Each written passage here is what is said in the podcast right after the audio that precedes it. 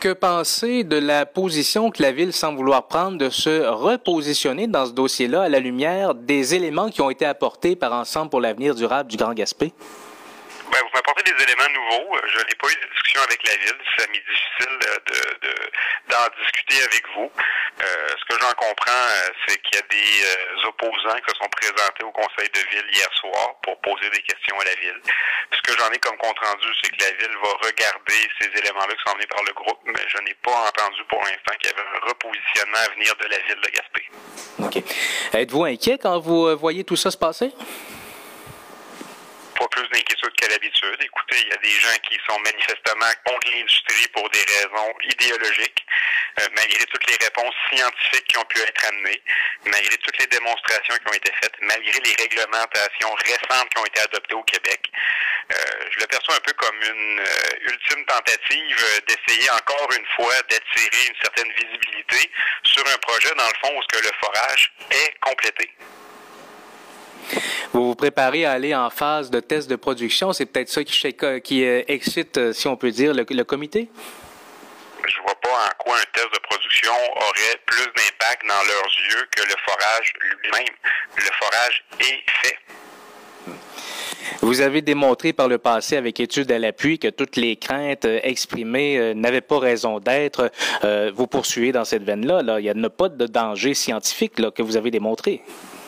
Ben, écoutez, il y a des risques, il y a des risques à toute activité industrielle. On ne se cache pas qu'il y ait ces risques-là, sachant que c'est un projet de forage conventionnel qui est par ailleurs déjà foré, à travers lequel notamment des analyses ont été faites sur les déblais et autres, sur lequel il y a des puits d'observation d'eau, sur lequel il y a eu une étude indépendante commandée par le ministère de l'Environnement pour analyser les impacts passés des forages Aldeman 1 et 2, parce qu'il faut rappeler qu'il y a trois forages à ce jour sur le secteur Aldeman, que ces deux forages-là n'avaient pas eu d'impact, puis les risques à venir du forage Aldeman 4 étaient, les, ces risques-là nuls, faibles, voire nuls je, je vois pas qu'est-ce qu'on essaie de ramener sur le tapis, sachant que la science a déjà parlé à travers une étude indépendante d'à peu près notre plus grande institution de recherche scientifique au Québec.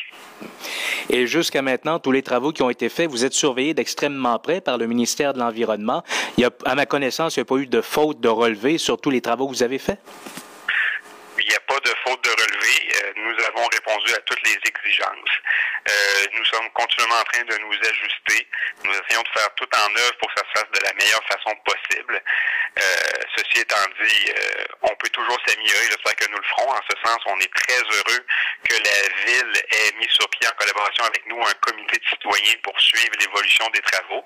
Comité à laquelle, je le répète, siège notamment le ministère de l'Environnement et le ministère des Ressources naturelles et à laquelle le groupe de Mme Chartrand a refusé de siéger. Et la, la première rencontre s'est bien passée? Tout, tout, tout ça se déroule comme prévu avec ce comité? Si je me fie au communiqué de presse qui a été émis, euh, tout semble bien se dérouler. Le, la machine est en place. Euh, on va pouvoir maintenant travailler et répondre à leurs questions. Et en direct, des gens, des représentants des ministères peuvent aussi répondre directement aux questions. Et je pense que cet élément-là permet de diminuer les craintes face aux risques perçus et non pas euh, sont plus grands que les risques réels. En terminant, euh, quelles sont les prochaines étapes sur le terrain? Comme annoncé dans notre communiqué de presse, nous attendons l'arrivée d'une pompe pour continuer les opérations de nettoyage. Dépendamment des résultats de l'opération de nettoyage, débuter le test de production.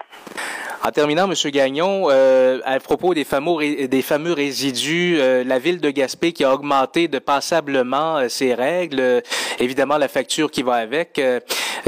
Il existe des règlements déjà. Le fait que la ville soit plus sévère, comme ça l'avait fait dans le règlement de l'eau potable, est-ce que c'est matière à poursuite? Ce n'est pas pour nous une question de poursuite ou quoi que ce soit. La ville a adopté ses propres procédures. Euh, nous avons, d'un point de vue économique, magasiné le LET à laquelle on peut envoyer ces déblais-là qui ont été caractérisés comme non dangereux euh, au LET qui nous permettait d'avoir la facture euh, la plus basse possible. Euh, pourquoi payer 200 dollars lorsqu'on peut payer 100 dollars Se pose la question, c'est de ne plus répondre. Donc la ville a pris ses propres décisions et pour nous, nous la respectons et les déblais ont été envoyés dans un autre LET, tout simplement. Merci beaucoup, M. Gagnon.